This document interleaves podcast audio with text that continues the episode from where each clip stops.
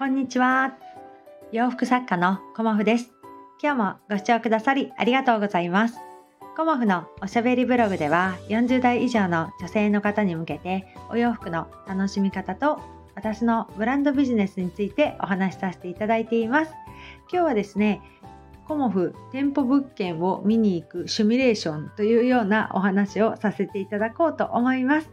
えーと、その前にね、あの昨日あのスタンド FM で仲良くしてくださっている、えーと、お友達の方があのまたね、コモフのあの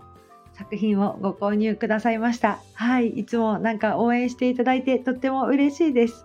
いつもありがとうございます。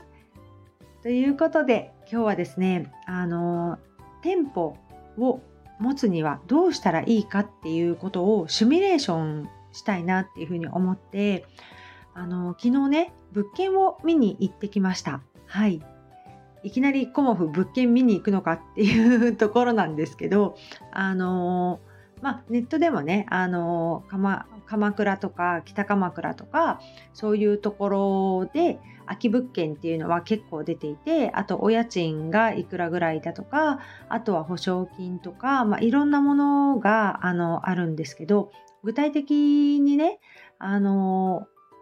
こう物件を見に行かないと得られない情報っていうのがあるので、まあ、私はあの今すぐ店舗を持とうっていうふうには考えてないんですがちょっとシミュレーションしとくのはいいのではないかなということであのたまたまね近所にあの北鎌倉のねあのうちからもう自転車で10分くらいのところに空き店舗物件があったのでちょっとねあの不動産屋さんに見せてもらえませんかということでいきなり昨日見に行ってきました。はい。で、まあ、場所はね、あの、北鎌倉だし、家からもすごく近いし、鎌倉街道沿いだからね、あの、なかなかいいのではないかなとは思いましたが、まあ、広さも私にとってはかなり、あの、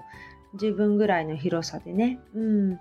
だけどやっぱりあのお家賃だけじゃないですよね。うん、でここからシミュレーションしたことをねお話しさせていただこうと思うんですけどやっぱりあのお店を持つっていうことは、まあ、お家賃もそうだしいろんな保険とかも入らなければいけないし、まあ、火災保険とかねあと保証会社さんとかにお金も払わなければいけないしあとは光熱費ですよね。で私の場合かかる光熱費っていうのが多分電気代と水道代、うん、で、まあ、ガスとかは使わないからあとはあのまあ、ネット通信費っていうことで、まあ、それはね、あの、なんか、このスマホを、まあ、デザリングすればいいんじゃないかっていうことで、多分私楽天モバイルなので、マックス使っても多分3000円くらいかなっていうぐらいで、まあ、大した金額ではないと言いつつも、いろいろそうやってツリーも積もっていくと、あの、お金がかかるということで、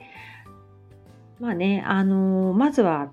私あんまりそういう店舗を持つとか事業計画とかっていうことをあの数字できっちり書けた書いたことがお恥ずかしながらなくて大体っていうかあの漠然と、うん、あの利益仕入れみたいなことを書いてたんだけれども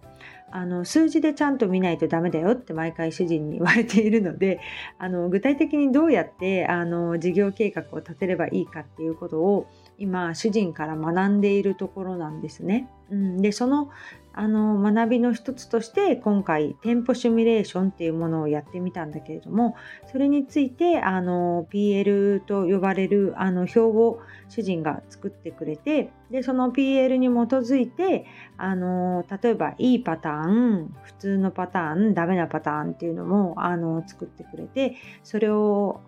自分でねあのシミュレーションしていくんだけれどもじゃあダメなパターンの時とかねはかなりあの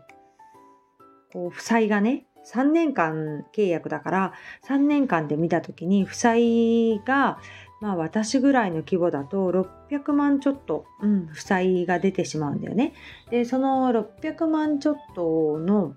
あの負債をね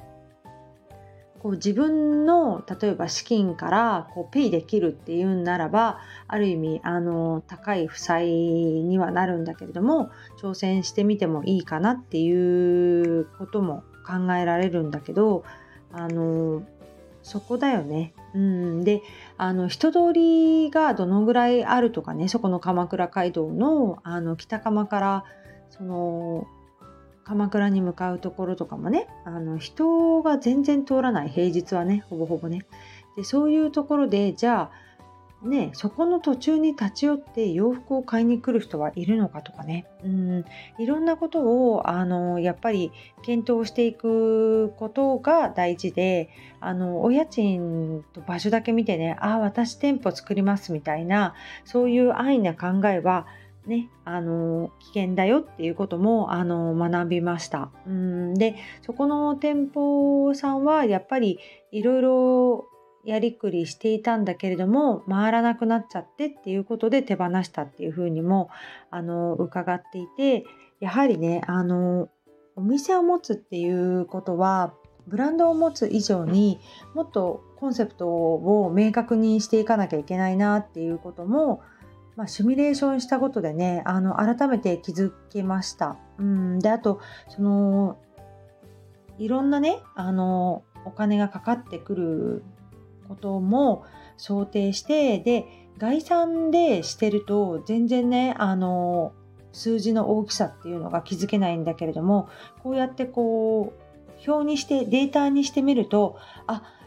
最悪ねダメだった場合例えば600万で済むか分かんないけど600万の負債になってしまうっていうことをあの知った上で、うん、あの店舗を持つっていうことがすごくね私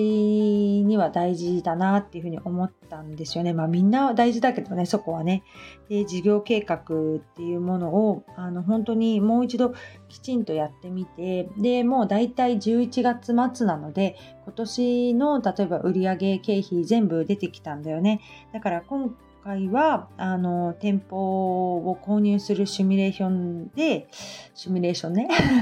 表を作ったんだけれども実際この1年どうだったかっていう表をねあのまたあまあ多分自動的にそのクラウド会計ソフトでできてくると思うんだけどそこも見た上でねあの来年のコモフはどうやってやっていくかっていうことも考えていこうかなと思っています。でやっぱりその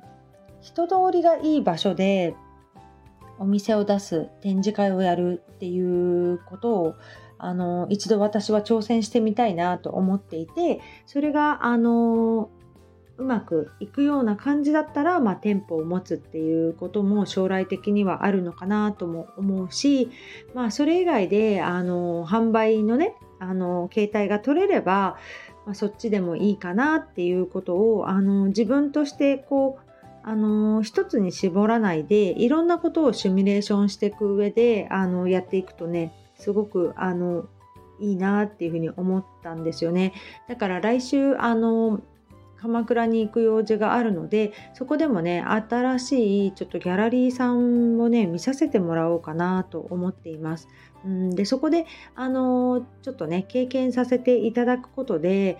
こうお客様がねどういう時いらっしゃってくださるかとかそういうのを実験的にねあのできるかなっていうのもあって、うん、だからあの例えば店舗経営がね今ダメな時っていう風にあにシミュレーションしたんだけどいい時はかなりあの利益が上がっていてまああの多分良ければそうですね数字で見るとまあ、年間1000万以上は利益が出るんじゃないかなっていう試作試作っていうかそういうシミュレーションもできたんだけれどもじゃあそれを売っていくにはねあの次だよね。在庫も積まなければいけないしそのね材料費もそれなりにかかってくるしっていうこともあるからでその売るものを増やすってことは人の手もいっぱい欲しくなるっていうのもあのもうちょっと細かくね今今日はざっとねあのシミュレーションしたんだけれどもあのそういうことをきちんとやっていかないとあの先行きがね 見通しが立たないなっていうことも感じました。はい、なのであの経営していくっていうことはあの